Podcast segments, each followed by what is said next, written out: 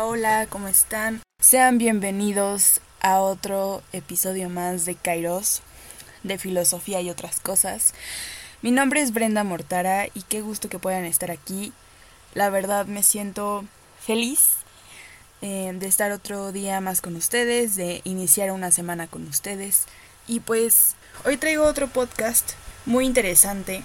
Decidí ponerle un nombre que a lo mejor suena un poco dramático, pero que, que vale la pena al 100. Entonces, bueno, yo, yo tiendo a dramatizar mucho las cosas cuando las digo y me gusta hacer eso también con lo que escribo, con los ensayos, cuando estoy hablando también me gusta decir como eso y pues ahorita vamos a irnos eh, introduciendo al tema. Vamos a ver el, el episodio de hoy a uno de los queridos empiristas que yo tengo desde hace mucho tiempo, que es el buen David Hume, nacido en 1711 y pues fallecido en 1776. Entonces ahí estuvo durante el siglo XVIII, relativamente cercano a nosotros, aunque ya haya como 200 o 300 años de diferencia. Entonces, pues eso sucede. Y creo que lo interesante de los filósofos es que luego sus pensamientos pueden ser atemporales. Logran permanecer ahí, estar ahí para nosotros, y ya cuando los vamos conociendo sus pensamientos, pues creo que despiertan cosas en nosotros que ahí estaban, ¿no? Juegan con emociones que ahí estaban todo el tiempo y que a veces luego nos sentimos como solos en el mundo, que solo nosotros tenemos ese tipo de ideas respecto a ciertas cosas. Entonces creo que con David Hume podemos encontrar este tipo de atemporalidad en su pensamiento y por eso quise traerlo el día de hoy a Kairos. Les voy a dar un poco de antecedentes de dónde sale Hume, qué hace Hume, a quién inspira Hume, porque eso también es muy importante. A lo mejor ustedes ya lo saben, Hume inspira a Kant, Kant lo lee y pues a partir de esta lectura que le hace Kant, empieza a escribir la crítica de la razón pura. Y recordemos que aquí lo que hace es como definir ciertas bases para comprender cómo funciona la psique humana en cuanto a un sistema más epistemológico. Me refiero a cómo funcionan los procesos de la mente, cómo tendemos a comprender ciertos procesos de la misma forma, cómo funciona la razón, etcétera, etcétera.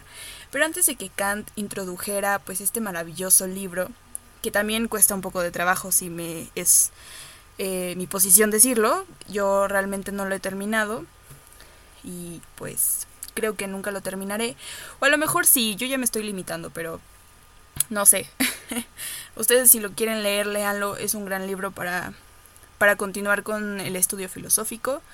Crítica de la razón pura, igual pueden leer Crítica de la razón práctica, que habla un poco de la ética, un poco de cómo funciona, etcétera, etcétera. Y justamente David Hume lo considero importantísimo porque inspiró a uno de los pensadores más grandes. Y no solo inspiró a Kant, sino déjenme decirles que también inspiró el neopositivismo, inspiró a Husserl con la fenomenología, que eso también lo quiero rescatar un poco al final de este episodio, o si se puede más adelante lo vamos a ir viendo. Y bueno, ¿cómo, cómo inicia Hume? ¿O cómo es que Hume logra tantas cosas a su corta edad? Bueno, les voy a explicar. Cuando escribe el Teatris o el Tratado del Entendimiento Humano, ahí ya tenía como 23 años, me parece, o eso me dijo un profesor en alguna clase que tuve. Me dijo, ya tenía 23 años y ya estaba escribiendo filosofía, y no solo cualquier filosofía, estaba escribiendo de epistemología. Y recordemos que epistemología es una de las ramas de la filosofía que es un poco más densa porque tiene mucho más datos y como les explicaba al principio, eh, funciona o trabaja más bien con toda esta materia psíquica, pero no solo en el sentido de la, de la psicología, sino que intenta comprender eh, cómo funcionan los pensamientos o cómo podemos todos llegar al mismo resultado. Como les comentaba en el primer episodio, todos tenemos el mismo tipo de cerebro, todos tenemos el misma, la misma masa cerebral, Quizá algunos la desarrollan más que otros, pero justamente luego eso, el actuar de las personas de diferente manera, es lo que hace que ciertos filósofos se pregunten o se cuestionen por qué si todos tenemos la misma masa cefálica o cerebral, por qué todos tendemos a hacer diferentes cosas.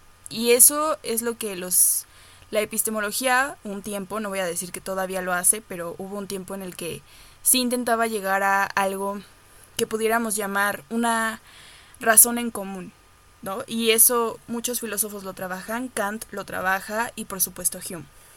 En el caso de Hume, tenemos los antecedentes de una guerra civil inglesa como punto de partida. Observamos que Hobbes está en la cúspide de su esplendor y gloria con el Leviatán. Sabemos que llega Hobbes para decir, ¿saben qué? Vamos a construir un sistema político donde expliquemos que el hombre es lobo del hombre. Su famosa frase, que ahorita no recuerdo cómo se decía en latín, pero también está en latín, porque justo ellos eh, escribían mucho en latín, recordemos que era, vaya, el idioma que utilizaban tanto los intelectuales de esa época como ciertas personas del mundo académico. Entonces, cuando escribe Leviatán tenemos como este antecedente de no importa, todo va a ser absolutista, eh, todos los ciudadanos son salvajes cuando están, pues sí, sin un sistema social establecido propiamente. Y pues, ¿qué vamos a hacer? Va a haber una sola cabeza, una y solo una. No va a ser comandada como en tres partes, como lo proponía Rousseau. Ni nada, no va a haber Cámara de Diputados, ni Senado, ni nada. Entonces, basando de esto, pues otros pensadores pues llegaron a a preocuparse un poco de qué representaba este sistema político para pues para la gente. Y justamente dentro de esto tenemos como la lucha de el pensamiento clásico y el pensamiento moderno. Aquí les voy a hablar un poco a grandes rasgos del pensamiento clásico. Ya ven que se junta lo moral y lo político como parte de la naturaleza humana. Recordemos cuando Aristóteles nos habla de que en la política justamente, o en otros de sus textos, que el hombre es un animal político, ¿no? dedicado a la polis. En Platón lo podemos ver de otra forma en la República, o en otros textos donde hablan de las virtudes, de los vicios, etcétera, etcétera. Pero ya con más precisión en la modernidad, tenemos a un sujeto distinto que tiene una actividad psicológica mucho más compleja que lo que se pudieron haber preocupado, preguntado los griegos, mucho más compleja de lo que se pudo haber preguntado Hobbes. Y yo no juzgo a Hobbes, realmente no sé cómo estaba la situación en su tiempo, recordemos que parten de una guerra civil inglesa, y creo que todas las guerras, aunque se ven bonitas en películas y te generan cierta adrenalina, yo lo he experimentado, y generas como cierta catarsis con las escenas de guerra, pues también, ya que vivas una guerra propiamente así de ese talante, creo que sí te deja marcado y creo que sí genera en ti demasiadas preguntas de un orden social más concreto. Ahorita no podría atreverme a decir que vivimos en una paz como la plantea Kant en su libro La paz perpetua. No vivimos en una en un estado de paz, yo lo reconozco, pero siento que no hay ese tipo de guerras como las había antes. Mm, bueno, a lo mejor ahí ya me estoy atreviendo a decir demasiado, ¿no? Vemos los disturbios en Palestina, vemos las bombas, la, la fábrica que explotó en el Líbano, vemos varias eh, escenas de ese tipo, pero recordemos que para ese tiempo Europa sigue siendo como... Si algo le pasa a la Europa, pues todos los demás salen afectados, ¿no? Entonces por esa parte creo que no podríamos o no lo sabemos, quién sabe. A lo mejor ya me estoy arriesgando mucho a decirlo. Pero bueno.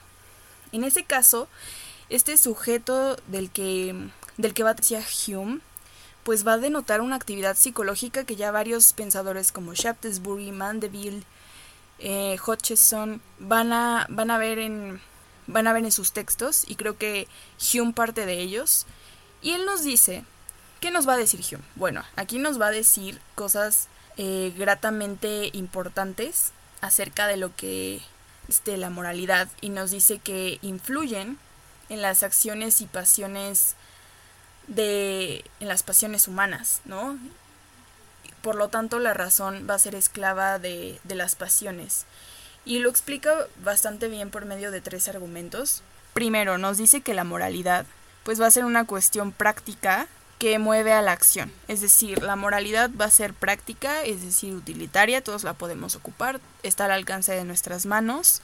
Y la segunda razón es que la razón no es causa de acción.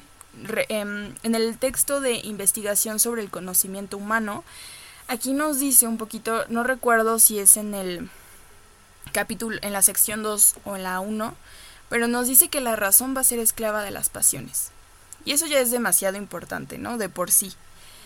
Nos está diciendo que cuando nos sentimos en paz no es porque la razón esté operando, sino porque las pasiones están tranquilas.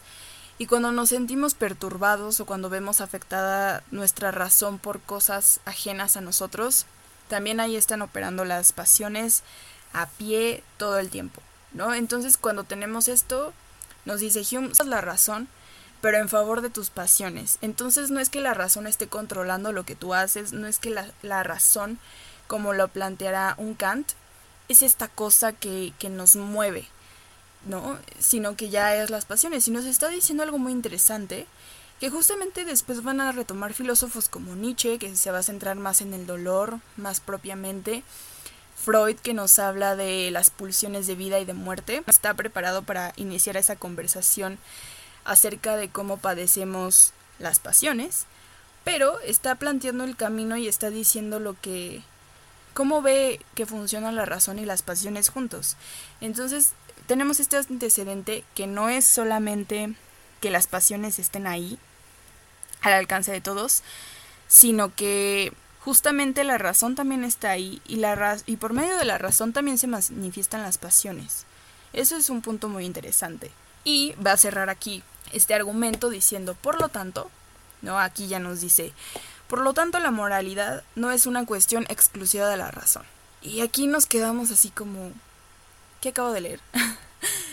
y ya nos está explicando que la moralidad es más sentida que juzgada.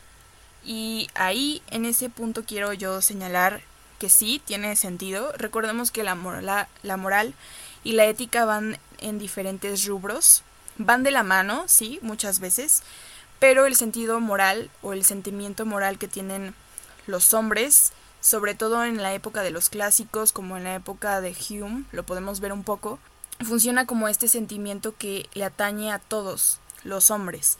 Ya cuando está la ética, es la segunda naturaleza del hombre.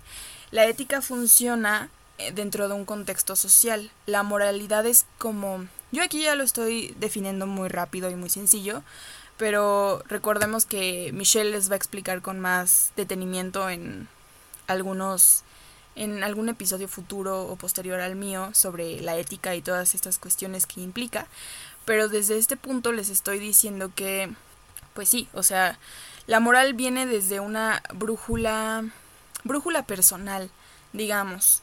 Nosotros escogemos hacia dónde nos queremos ir y hacia dónde vamos a irla guiando, más o menos. Entonces, aquí le atribuye el, al mérito personal, pues esta posesión de cualidades mentales útiles o agradables tanto a la propia persona como a otros. Recordemos que en ese tiempo surge el utilitarismo y Hume se va a ir guiando por esta corriente tanto utilitarista como empirista, entonces eh, vemos que no podemos salir de esta sociedad, entonces ¿qué podemos hacer? Podemos poseer cualidades que no sean atractivas a nosotros, pero también atractivas hacia las otras personas. Eso en su época, en nuestra época ya puede ser muy cuestionado, sí, porque ya no obedecemos sino a lo que quieren los demás, a veces sí, a veces no, pero ahorita estamos en una revolución más personal, ¿no? De yo voy a hacer lo que yo quiera y no me importa lo que los demás digan. Y eso vemos, porque pues todavía seguimos obedeciendo ciertas normas convencionales a todos, ¿no? No lo estoy juzgando, no estoy diciendo que esté bien o está mal, solo estoy resaltando como algo que yo considero que todavía sigue presente. También algo que se va a dar en esa época va a ser que critica a los filósofos que lo consideran únicamente al hombre, un ser racional donde solo cultiva su entendimiento pero no su conducta. Y pues creo que sí, sí todavía Posteriormente, los fenomenólogos van a criticar muy duro a Kant cuando habla de la época ilustrada, ¿no? Que recordemos que vivieron dos guerras mundiales.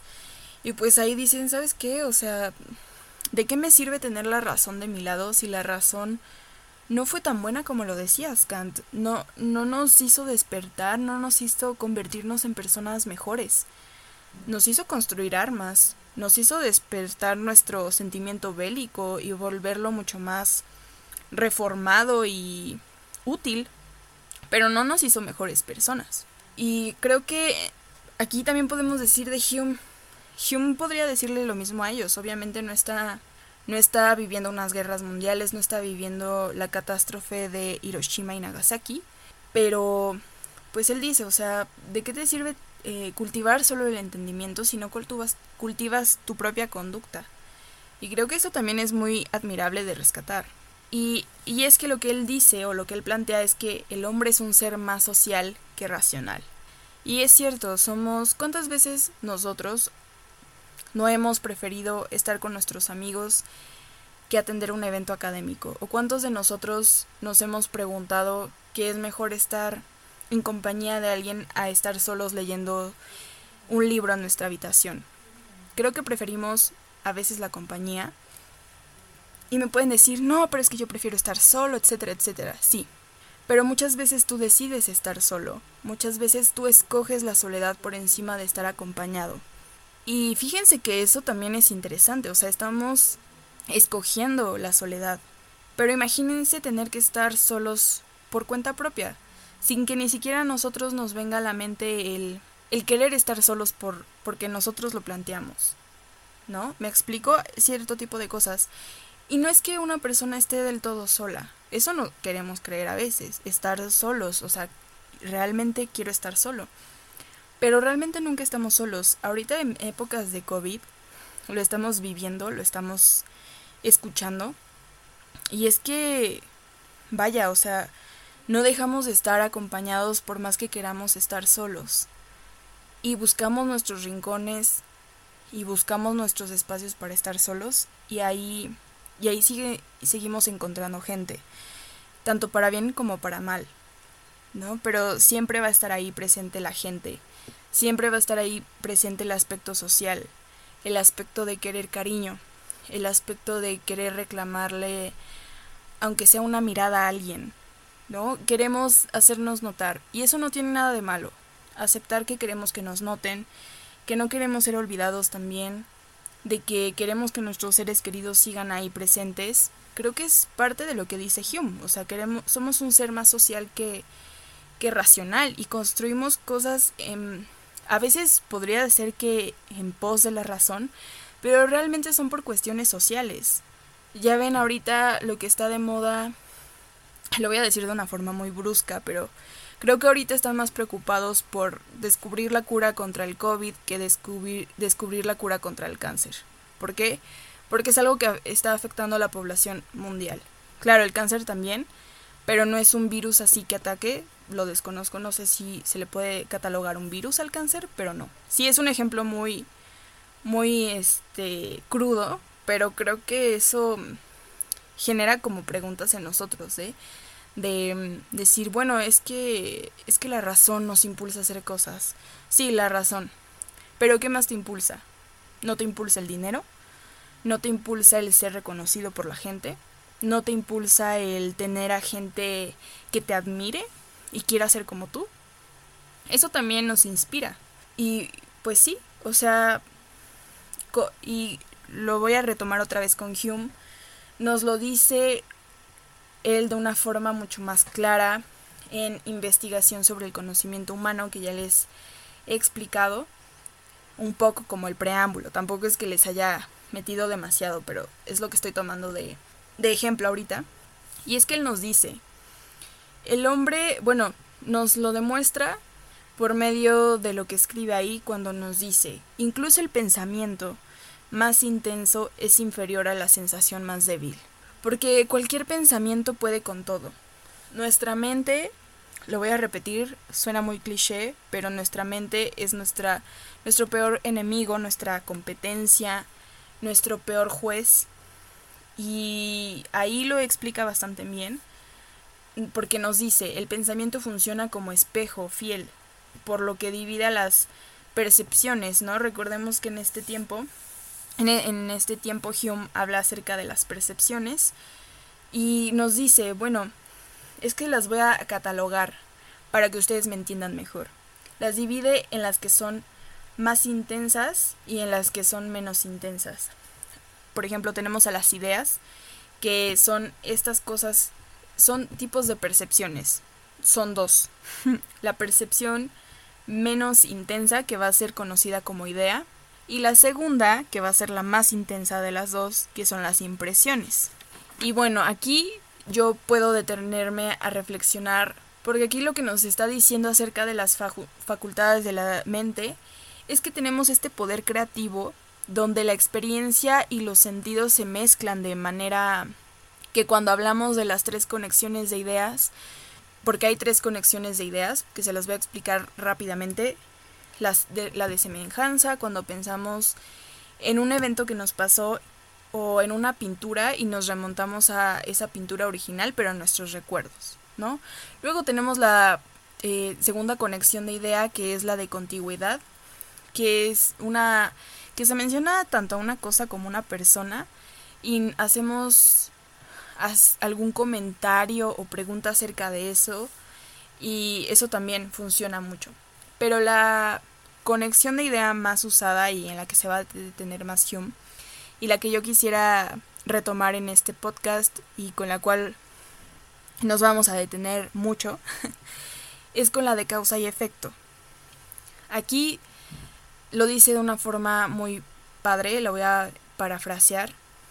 Pensar en una herida difícilmente hace que nos abstengamos de pensar en el dolor subsiguiente. Y bueno, ahí lo dice muy bien, lo dice muy claro. Cuando estamos sufriendo, ya sea tenemos una herida física, el solo mover, no sé, te lastimes la mano, te hace recordar ese dolor de cómo te caíste o cómo, cómo te lastimaste la mano. Y eso así funciona la, la causa y el efecto, por medio de cosas que te pasan a ti. Y aquí esta, esta, este tipo de, de conexiones que se generan, el de causa y efecto, se descubren por la experiencia y se descubre viviéndolos. Y en todo caso hasta sufriéndolos porque solo así adquiere su significado. Eso ya yo lo agregué, ¿no? Pero así yo lo, cuando lo leí dije, wow, o sea, realmente por eso Hume apela tanto a la experiencia, porque dice, a ver, sí, sí está, está muy bien lo que dicen ustedes de la razón, etcétera, etcétera. Pero creo que lo que más ocurre es que cuando tenemos la razón, o sabemos que algo va a seguir existiendo, por ejemplo el sol, queremos recurrir a la experiencia. Por eso nadie pues nadie repela o dice, no, no, no, no, no, el sol no va a salir mañana. O luego lo decimos para molestar, ¿y cómo sabes que va a salir mañana? Pero ahí tenemos como, bueno, yo tengo 22 años, la verdad, eh, varios bisiestos, varios años normales, pero en toda mi época, toda mi vida, 22 años, casi 23, pues he visto que sale el sol. Digo, hay días en el que no lo puedo ver, y ahorita estoy volteando a mi ventana para comprobar que que el sol está arriba de las azoteas. Pero ahí lo veo, ahí veo su reflejo. Digo, no es como que lo pueda ir a ver directamente a, pues sí, a, a los ojos, cara a cara. Pero ahí está. Y yo puedo voltear y decir, sí, ahí está el sol, este astro. Y lo que dice Hume es, ¿y cómo sabes que el sol va a seguir saliendo mañana? ¿Cómo sabes que no se va a detener? Esa es una gran pregunta. No solo la podemos generar con el sol, la podemos generar con la luna, la podemos generar con las estrellas, pero siento que en estos tiempos está bien recapacitar o volver a pensar. Cuando alguien nos dice, ¿y qué te hace creer que voy a estar aquí más tiempo? Ojo, no es una amenaza, a veces es una pregunta. ¿Cómo sabes que lo que das por sentado el día de mañana no se va a ir? El día de mañana no va a desaparecer. Y todos lo vivimos con el COVID, ¿saben? Yo lo viví con el COVID. Mi último semestre de universidad, yo Vivía con un poco de angustia y ansiedad porque sabía que se iba a acabar y sabía que era el último semestre que tenía para estar con mis amigas, con mis profesores, siendo una estudiante y, y era más o menos consciente. Vivía entre este limbo. Pero ahorita que ya no poseo y que el COVID me arrebató en marzo, pues esa oportunidad de vivir mi último semestre, no lo dejé en paz, no crean que me fui resignada a que nuestro último semestre fuera así, pero ya no tenía como vaya, no no me lo no me lo quitó de golpe, porque era algo para lo que yo me estaba preparando desde hace tiempo, ¿saben? Pero oigan, también, o sea, no quiero que ustedes vivan en incertidumbre y en el limbo porque créanme que luego así uno se crea su propia ansiedad, ¿eh? Y la verdad lo estoy diciendo sin saber nada de psicología, pero creo que vivir así en el limbo también no es tan bueno para uno como persona porque vaya, o sea, somos seres sociales y nos gusta estar con las personas porque creemos que van a ser eternas o si no eternas por lo menos van a estar ahí para nosotros un buen periodo de tiempo. Y creo que eso es lo bonito. Creo que eso es a lo que nos enfrentamos todos los días de saber cuándo una persona va a estar ahí para nosotros o no saber si van a estar ahí para nosotros. Pero no quiero que sean... Bueno, yo estoy intentando no ser una persona tan desconfiada. Pero es difícil. Luego de que haya personas que te fallan tanto tiempo, creo que es difícil volver a retomar como esa confianza en las personas. Y les quiero dejar esa reflexión porque el empirismo de Hume da para muchas cosas, nos da para que hablemos acerca de cuestiones existenciales, que es justo lo que él también menciona aquí en ya en otro libro investigación, investigaciones sobre los principios de la moral y también ahí nos dice que va a haber va a haber este concepto de razonamiento moral donde se va a incluir también a las cuestiones existenciales. ¿eh? Entonces ya Hume estaba perfilando su pensamiento para cuestiones existenciales, que es justo lo que va a venir después, finales del siglo XVIII, principios del siglo XIX, con toda esta ola de gigantes existencialistas y fenomenólogos también, que no se comparan nada ahorita con la realidad líquida de Sigmund Bauman, que nos va a decir después, ni con un El arte de amar de Eric Fromm, nada que ver, o sea, son cuestiones mucho más existencialistas. Y retoman un poco, bueno, los textos que yo he leído de, de Husserl y Heidegger y de hasta el mismo Merleau-Ponty no mencionan a Hume como fuente, pero estoy segura de que, vaya, si, si le, si Kant le contestó a Hume, obviamente tienen que tener todos como esta idea de lo que dijo Hume antes, entonces es un pensamiento que se va a ir trasladando o apropiándose de más de más preguntas. Y pues sí, o sea, que llegue el pensamiento de Hume hasta terrenos existencialistas podría resultar demasiado irrisorio, ¿no lo creen? Pero es justamente hasta donde llegó, o sea, hasta ese hecho. Incluso después en el psicoanálisis también lo podemos ver, que es muy de la época de del existencialismo y de la fenomenología. Entonces, retengan esta pregunta en su mente cuestionense el por qué siguen vivos, el por qué quieren seguir luchando otro día, por qué siguen creyendo que el sol va a salir mañana y qué vamos a hacer cuando el sol no salga mañana. Lo digo de una forma metafórica, pero también, bueno, ya en estos tiempos, quién sabe, podría ser cualquier cosa, pero no, esperemos que no.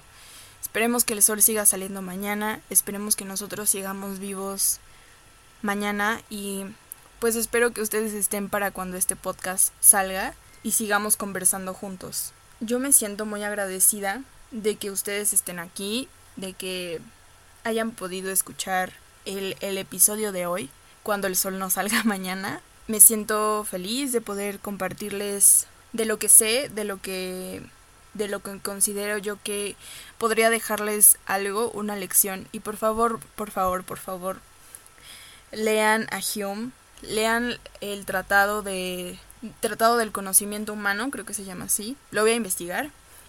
También, como siempre, les vamos a dejar en la descripción los textos em, que son como la base para pues para el episodio de hoy. Y pues muy importante que nos sigan escuchando. Recuerden buscarnos en Instagram como arroba kairos.podcast. Yo soy Brenda Mortara. En mi red social favorita Instagram como arroba burdas reflexiones. Ahí subo pues reflexiones tanto mías como frases de películas, de series y de libros, etcétera, etcétera. También hago una revista mensual junto con una muy queridísima amiga que también yo creo que en algún futuro la voy a invitar al podcast. Y la revista la pueden encontrar en Instagram como arroba la memoria errante. Y pueden ir a nuestra página, así la pueden buscar como www.lamemoriaerrante.com. Pueden ahí echarse una, una ojeadita por todo lo que por todo lo que compartimos. Publicamos artistas, poetas, escritores, tanto de humanidades como de otras ramas que ustedes quieran. Y si nos quieren contactar, pues bienvenidos. Nos pueden enviar pues y mensajes eh, por DMs por Instagram. Y no se olviden de seguir también a Michelle como arroba cafeidos-bajo y a Aranza como catarsis filosófica. Nos vemos en un pronto en un episodio próximamente. Hasta luego.